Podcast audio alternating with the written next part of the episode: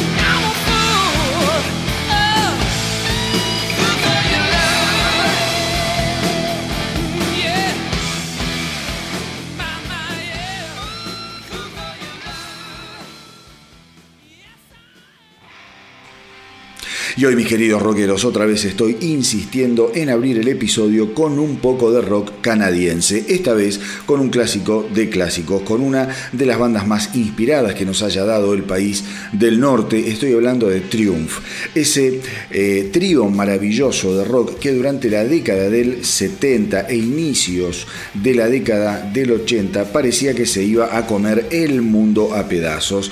Y es que esta semana se supo que la banda va a estar lanzando un box set aniversario por los 40 años de la edición de aquella piedra preciosa que fue el álbum Allied Forces del eh, año 1981. Eh, ¿Y qué año? El 81 para los canadienses, ¿no? Porque pensemos que así como quien no quiere la cosa, Canadá nos regaló no solo Allied Forces de Triumph, sino que además coronó el año con Moving Pictures, nada más ni nada menos que The Rush, otro álbum de la gran puta que supongo todos conocen y aquellos que no conocen serán fusilados. Pero además, eh, este año los miembros de Triumph fueron nombrados embajadores del Record Store Day eh, que Canadá eh, va a llevar adelante los días 12 de junio y 17 de julio. Al respecto, justamente el baterista Gil Moore recordó que de adolescente cada sábado por la mañana se internaba en la disquería Sam the Recordman en Toronto para pasar eh, la jornada descubriendo vinilos y novedades. Fue toda esa música la que me llevó a tocar la batería con Tom Moore. El bajista Mike Levin contó que están muy orgullosos de Allied Forces y dice que fue un disco que inició nuestra proyección internacional y estamos muy excitados de poder compartir con nuestros fans muchos de nuestros archivos inéditos. Recordemos eh, que la banda volvió a juntarse en el año 2019 para participar del documental Triumph Laid on the Line, cosa que acrecentó además los rumores sobre una posible reunión del grupo. Sin nada firme a la vista, recordemos que Triumph no saca un álbum con nuevo material desde Edge of Excess del año 1992. En el año 2008, después de 20 años de distanciamiento, volvieron a juntarse para presentarse en los festivales Rocklahoma y Sweden Rock Festival. Así que mis queridos rockeros, una gran noticia, gran edición y una verdadera oportunidad para que se internen eh, en la obra sensacional de una de las bandas más importantes del hard rock canadiense. Pero como eh, siempre suelo hacer en cada episodio del astronauta del rock, después de visitar el pasado, programo nuestra nave para viajar eh, de nuevo al presente a la velocidad de la luz y contarles que el viernes 19 de marzo Pop Evil editó el simple Set Me Free, como adelanto del próximo álbum de la banda, Versatile, a editarse el 21 de mayo y que seguramente se convertirá en un nuevo éxito de esta banda que no para de clavar números uno como ya hizo con temas como Trenches, Deal with the Devil y Footstep, solo para poner algunos ejemplos.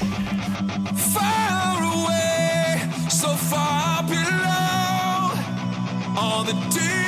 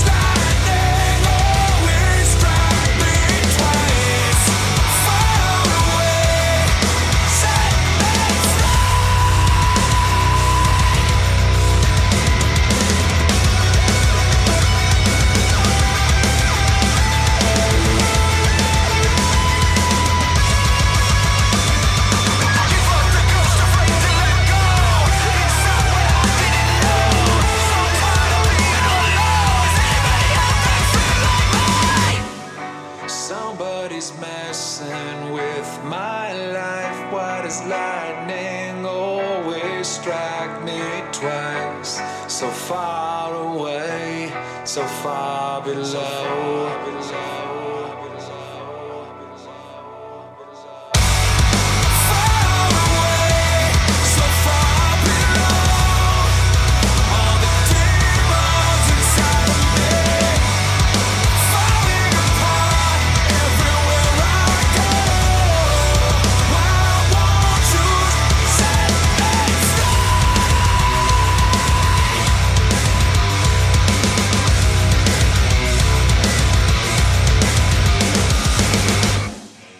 Todos sabemos que en la vida no hay nada como dar una buena primera impresión, una buena primera imagen y eso se aplica a todo, inclusive obviamente al mundo del rock. Y parece que en ese sentido el ex baterista de los Five Finger Dead Punch la pifió rotundamente porque en estos días decidió remover de todas las redes los videos y la música editada con su nuevo proyecto Psychosexual.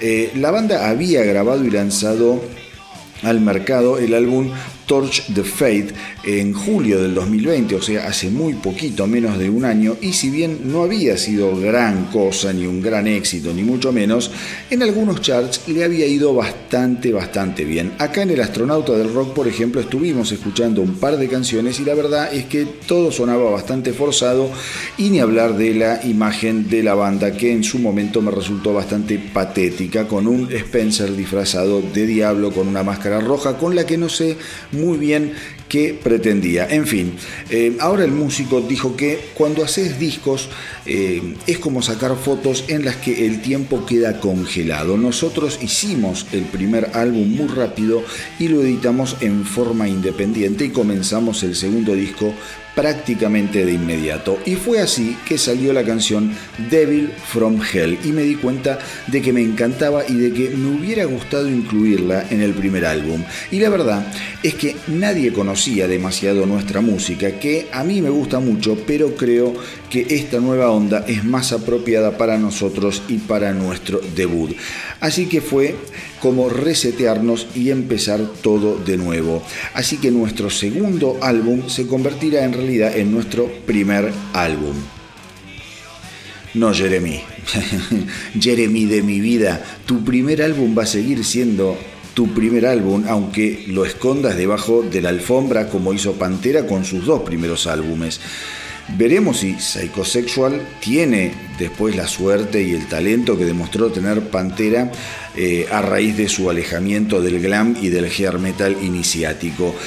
Lo que me resulta extraño es que Jeremy Spencer ya es un tipo con muchos años en esto eh, de la guitarrita o de la baterita, por decirlo de alguna forma, aunque en este caso él canta en su banda Psychosexual, ni toca la guitarra ni su instrumento originario que es la batería. Digo, porque este, este tipo de cosas suelen eh, hacerlas las bandas cuando recién arrancan. Les pasó a Pantera, como les dije, a Genesis, a Supertramp hasta a una banda como Thin Lizzy, pero siempre estamos hablando de etapas muy juveniles y sin experiencia de las bandas, pero que alguien que ya está de vuelta empiece con estas inconsistencias, con grabar discos que después medio quieren esconder o no tocan en vivo o no le dan demasiada importancia dentro de su discografía, digo, es bastante raro que lo haga un tipo ya eh, hecho y derecho en el mundo, en el ambiente del rock. Recordemos que Spencer fue uno de los miembros fundadores de Five Finger Dead Punch hasta que dio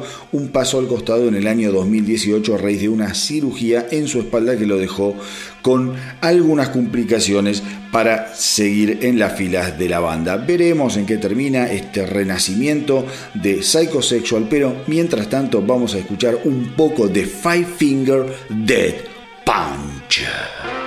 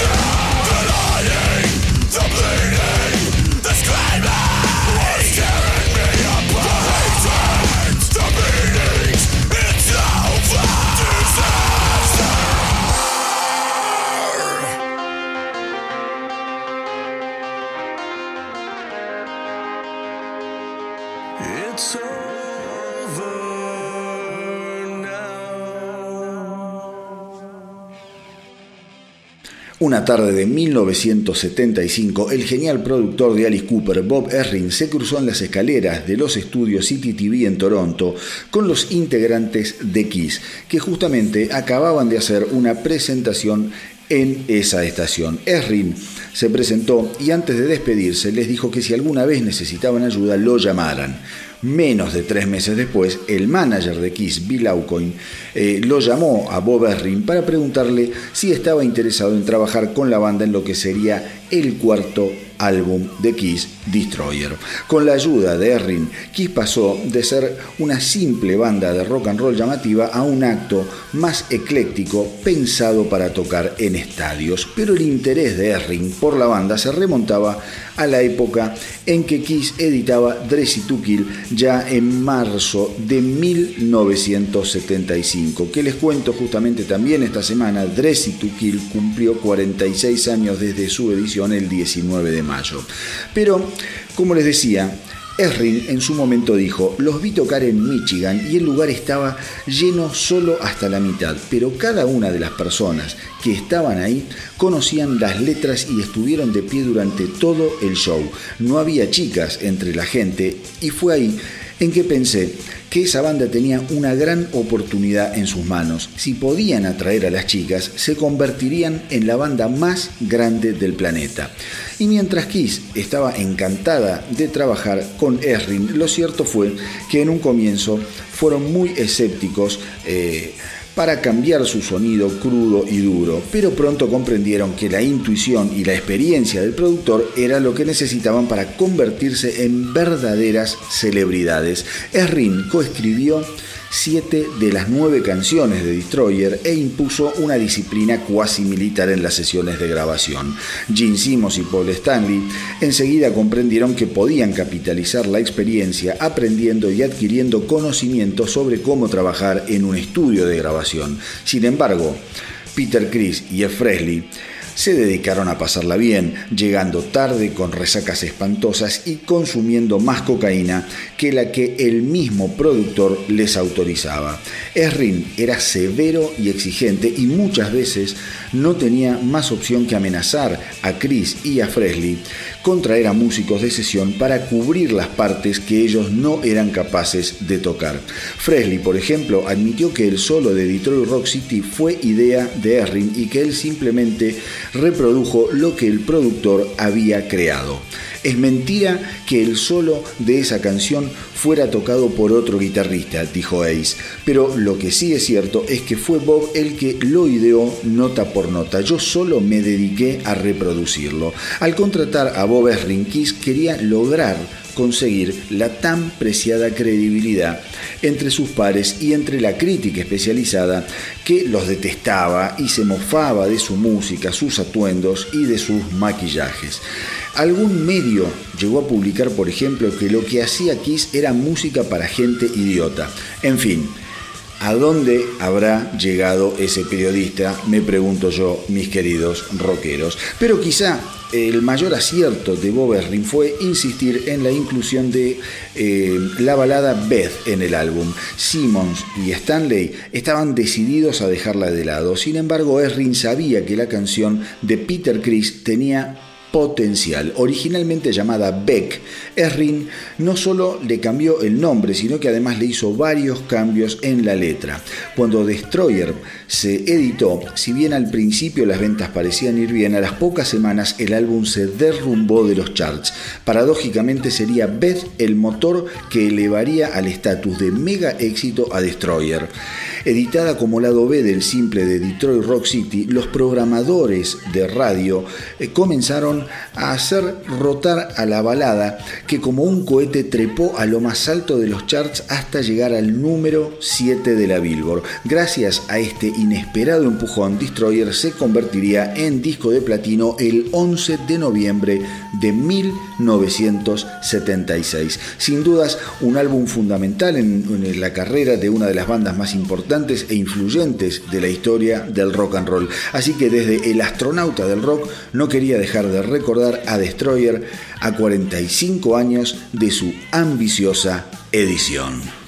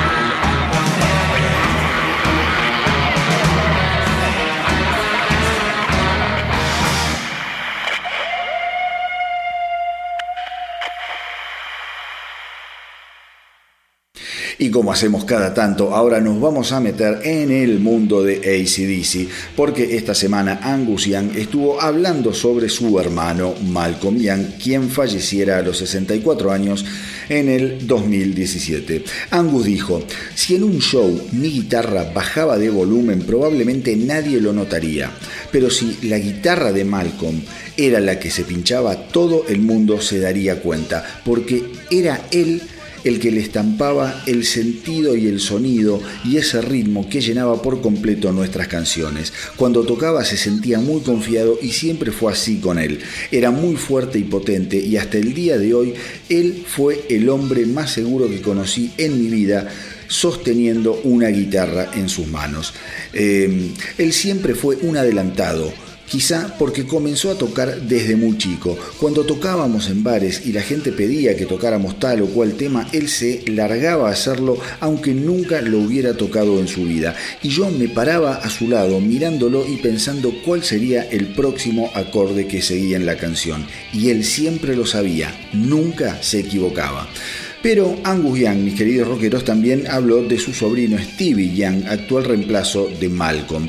Stevie ya lo había reemplazado en una gira cuando Malcolm estaba con serios problemas con el alcohol, dijo Angus. Malcolm quería limpiarse y fue él quien trajo a Stevie, que también había estado tocando en bandas. Un día apareció y nos dijo que Stevie podía hacer el trabajo. Stevie se crió curtiendo nuestro estilo y como músico siempre se concentró en el lado rítmico de las cosas. Malcolm era como una Biblia para Stevie y siempre estaba escuchando cómo era que Malcolm armaba la sucesión de acordes o cómo Malcolm dejaba espacios entre los acordes y ese tipo de cosas. Porque Malcolm era muy disciplinado y sabía cuándo tocar y cuándo no. Y eso Stevie lo captó muy bien y fue capaz de reproducirlo. Yo en cambio nunca podría tocar de esa manera con semejante exactitud. Estaría todo el tiempo haciéndolo de la manera equivocada.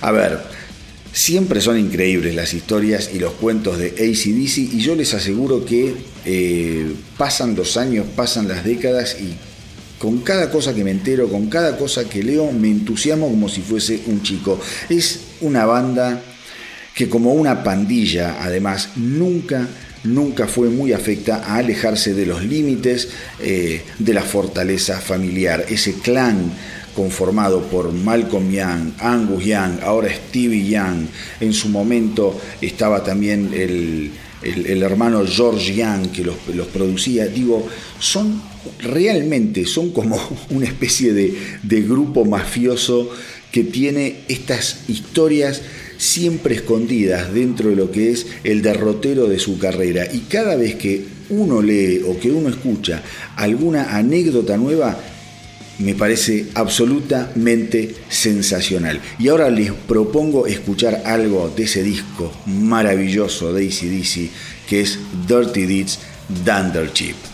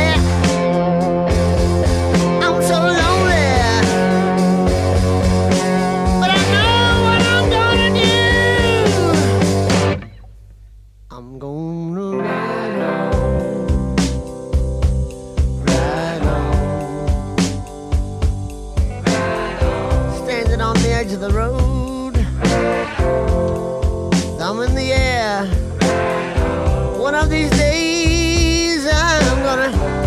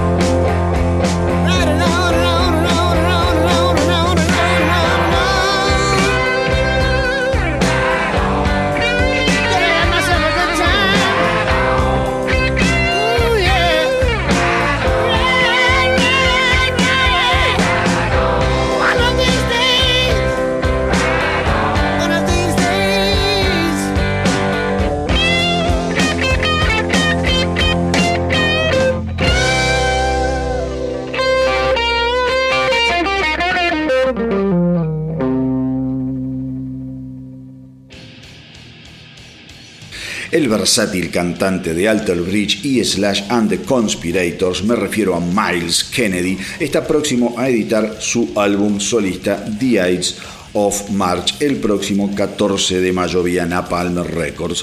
Y fue así que esta semana se conoció la canción y el eh, video del tema que le dan nombre al disco. Según Miles Kennedy, The Ides of March fue escrita muy rápido una noche luego de estar tomando algo con amigos y trata de resumir eh, lo que mucha gente sintió con la llegada de la brutal pandemia. Mis amigos y yo eh, nos sentimos frustrados y muchos estábamos automedicados para no volvernos locos, dijo el músico. Lo que me interesó decir con esta canción es quizá que si está todo yéndose al demonio, siempre tenemos la opción de hacerlo con cierta elegancia. De hecho, mis queridos rockeros, fue durante la pandemia que Miles Kennedy comenzó a bocetar las canciones que terminarían formando parte del álbum que fue grabado finalmente en Florida bajo la producción de Michael Basquet. Eh, según el propio Miles Kennedy, The Eyes of March es un álbum que se nutre mucho más de las proteínas rockeras que lo que había sido su álbum debut eh, Year of the Tiger del año 2018. Pero ahora, si les parece, vamos con lo nuevo de Miles Kennedy, The Ides of March.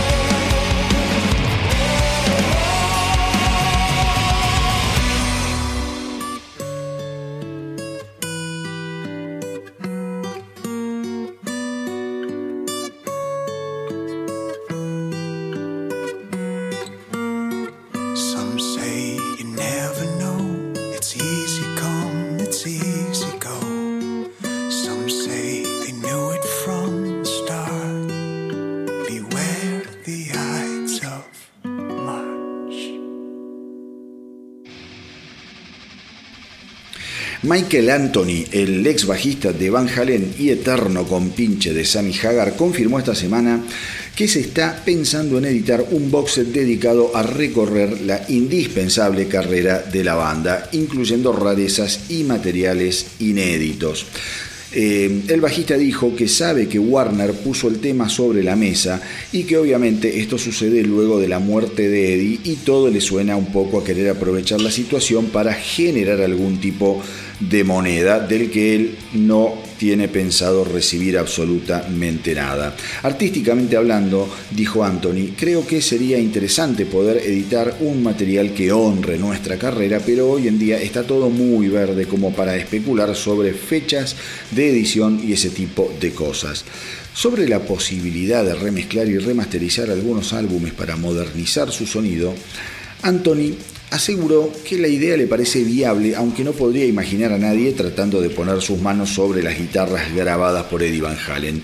Lo que Eddie tocaba y el sonido que le sacaba a su instrumento siempre sonará bien, pero en cuanto al resto de los instrumentos, creo que podríamos juntarnos con Alex y Wolfgang eh, para intentar mejorar las cosas, dijo Anthony. Recordemos, mis queridos amigos, que las relaciones entre Michael Anthony y Van Halen se quebraron hace más de una década cuando el bajista no fuera invitado a participar en la gira de reunión con David Lee Roth, al mismo tiempo eh, que el músico fue excluido de las dos giras siguientes y de la grabación del último álbum de estudio de Van Halen, el muy recomendable A Different Kind of Truth. Y la verdad es que el bajista sufrió un destrato bastante injusto por parte de la banda. En el 2004 prácticamente lo obligaron a vender sus derechos sobre el nombre y el logo de Van Halen para permitirle participar de la gira que tenía Sammy Hagar a cargo de las voces y hasta el propio Eddie Van Halen en algunas oportunidades lo ninguneó bajándole las acciones como bajista diciendo que era él quien creaba y muchas veces tocaba las líneas de bajo que se escuchan en los álbumes de la banda, dejándolo al bueno de Anthony muy pero muy mal parado. Digo, como se dice en el barrio, esas cosas no se hacen.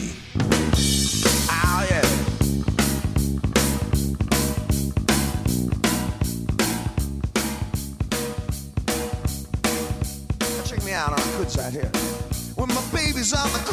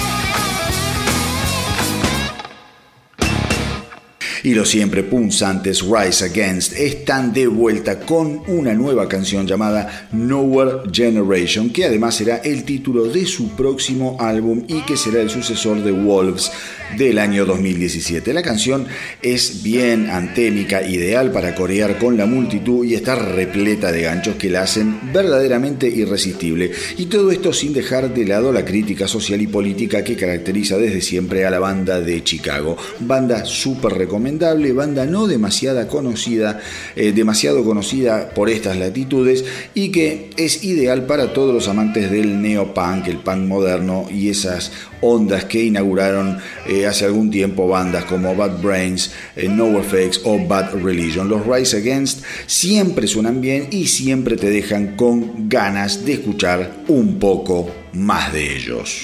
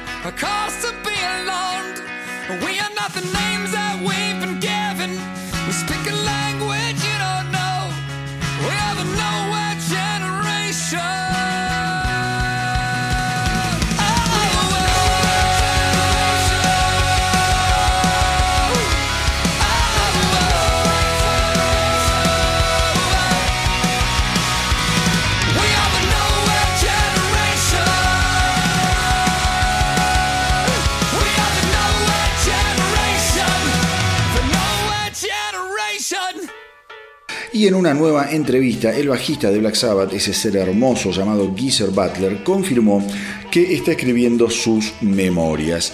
Comencé a escribir porque cuando murieron mis padres me di cuenta que no sabía demasiado sobre ellos, aseguró el músico, así que me decidí a hacerlo pensando más que nada en mis nietos y la verdad es que me estoy divirtiendo muchísimo. En este momento estoy por la mitad del libro y tengo que admitir que me gustó mucho volver a recordar mi niñez y aquellos años de mi vida en Birmingham. La idea de Butler es centrarse en aquellos años de su infancia y de su primera juventud y de cómo Black Sabbath terminó formándose y escalando posiciones en las preferencias de la gente.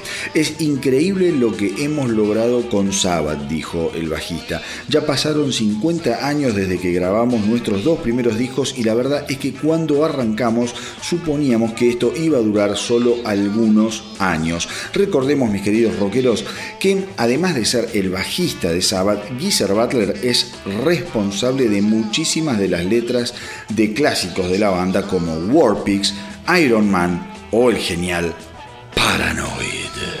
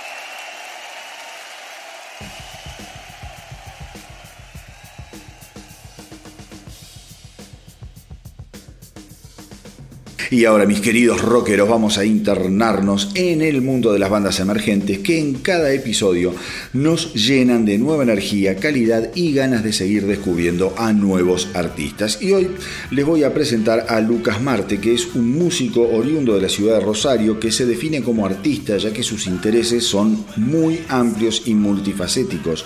Le gusta incursionar en las artes performáticas, producción artística, literatura, tarot, realización audiovisual entre otras disciplinas que siempre confluyen en sus creaciones musicales. Actualmente forma parte de la banda indie rock rosarina Purpur como cantante, guitarrista y compositor.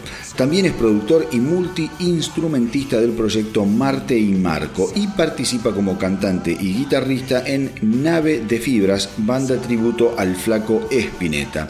Durante el 2020 se centró en la producción musical que derivó en su álbum Jardín Parlante, al que Lucas Marte presenta como una reflexión sinestésica sobre la existencia, un álbum que atraviesa diversos estilos musicales como el synth pop, el alternativo, el rock, el ambient, experimental, el funk, la electrónica y todo eso en un muy muy completo torbellino de sonidos y emociones en donde las líneas de los géneros musicales se desvanecen y solo sirven para hacerse una vaga idea de lo que acontece, que es más bien una experiencia lúdica, casi visual, de intensa emocionalidad y liberación inconsciente.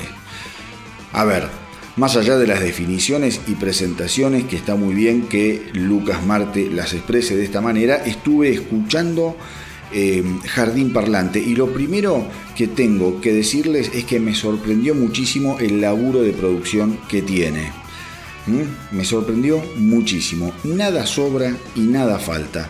Todo lo que escuchás está muy pero muy bien puesto, todo en su perfecto lugar y tiene un verdadero porqué cada cosa que vos escuchás en cada una de las canciones. Hay un enorme trabajo de programación, las guitarras van y vienen con una frescura y un buen gusto apabullante y los climas realmente logran trasladarte a lugares realmente muy lindos espiritualmente hablando. Y quiero insistir en eso de los climas, porque si no entendés esa faceta de la música en general, entonces no vas a ser capaz de disfrutar a este maravilloso álbum en toda su dimensión. La puerta intuitiva, ya de entrada, te pone en un lugar muy relajado para darle paso a la fuerza entrando que te propone ponerte en movimiento con una onda que por momentos me recordó a Yamiroquai y hasta a Steely Dan, miren lo que les digo, es una increíble canción, pero igualmente acá en este disco está todo buenísimo y además tiene una virtud. Es un álbum que tiene 7 canciones que se desarrollan en poco más de 19 minutos, mostrando una eficiencia que realmente muchos artistas deberían comenzar a aplicar en estos tiempos que corren en los que la gente no tiene tanto tiempo para andar escuchando o descubriendo o internándose en obras musicales. Eh, está muy, muy bueno el disco, muy bien trabajado. En esos 19 minutos creo que Lucas Marte...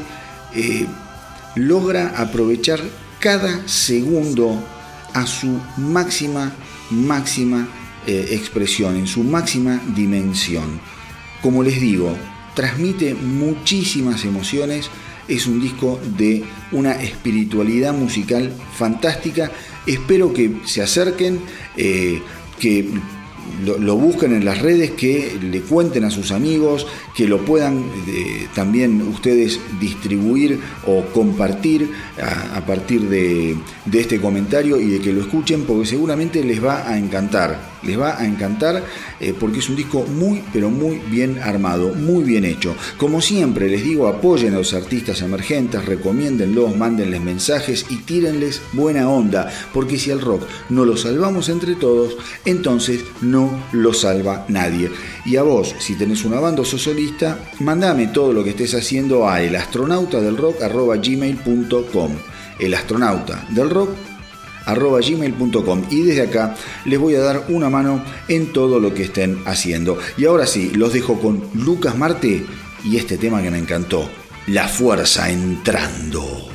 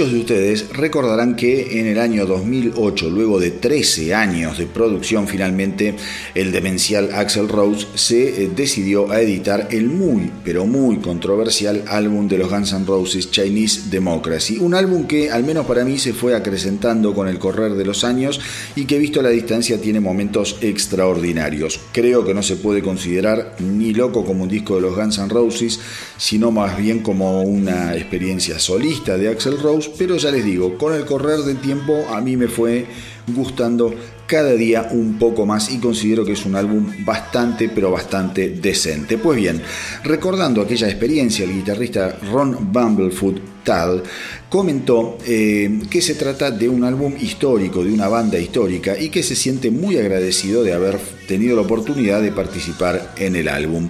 Cuando me uní a la banda comenzamos a tocar algunas de las canciones en vivo, contó el guitarrista.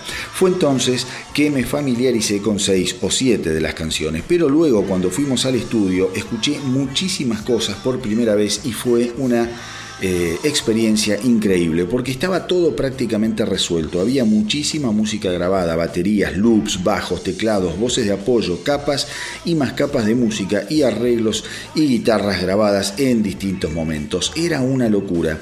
Así que recuerdo estar tocando diferentes ideas para cada canción, quizás 100 ideas diferentes en un día de trabajo de 14 horas. Eh, probaba enfoques duros, después más suaves, cosas muy técnicas y después cosas más relajadas pero al haber tanto grabado fue un desafío poder incluir mis partes. Y en eso hay que darle todo el crédito a Axel y a Karam Costanzo que produjeron el álbum y decidieron cuáles de mis ideas incluir en el disco. Para mí fue un proceso totalmente nuevo porque generalmente yo estaba acostumbrado a formar parte del proceso de composición y eso me daba la ventaja de conocer a las canciones desde sus comienzos. Pero en Chinese Democracy tuve que aprender a trabajar de una forma absolutamente nueva para mí.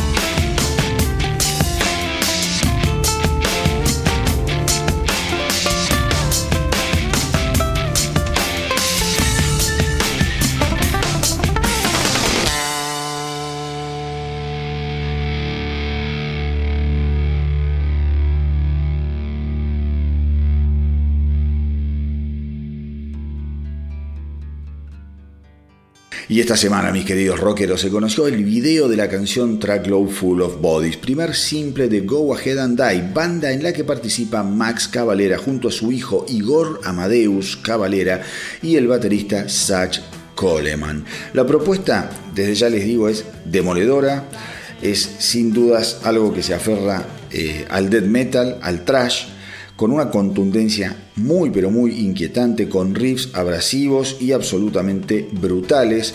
Eh, Go Ahead and Die viene con una propuesta inmejorable para los que son amantes de lo extremo y esta canción está realmente buenísima. La banda firmó contrato con eh, Nuclear Blast Records y tiene previsto editar el álbum debut el próximo 11 de junio. Así que hay que estar muy atentos y mientras esperamos esta estruendosa edición, les propongo que se ajusten bien los cinturones, se calcen los cascos y los protectores bucales para evitar daños colaterales producto del efecto huracanado de Go Ahead and Die y su Truckload Full of Bodies.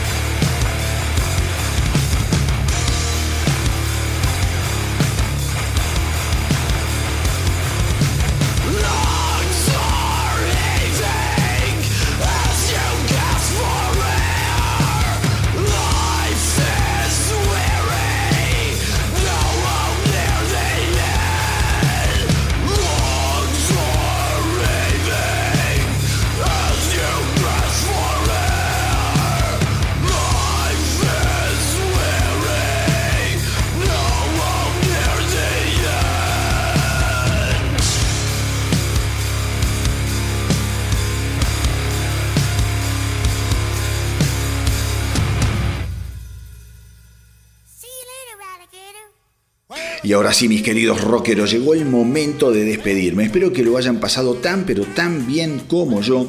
Y recuerden eh, hacernos el aguante en Facebook y en Instagram. Y también recuerden visitar la página web del Astronauta del Rock, www.elastronautadelrock.com porque ahí se van a encontrar con un montón de información exclusiva y en profundidad que no está en el podcast y que no está ni en Facebook ni en Instagram. Así que todos aquellos que quieren seguir informándose, visiten la web del astronauta del rock. Y los que tienen banda son solistas, como les dije hace un ratito, me mandan todo lo que estén haciendo a elastronautadelrock.gmail.com elastronautadelrock.gmail.com y desde acá les voy a dar una mano para difundir lo que estén haciendo. Pero antes de despedirnos, eh, hasta el próximo episodio del Astronauta del Rock, les cuento que esta semana los Greta Van Fleet siguieron asomando la cabeza de lo que será su próximo álbum, The Battle at Gardens Gate, con la edición del simple Broken Bells, otro tema que muestra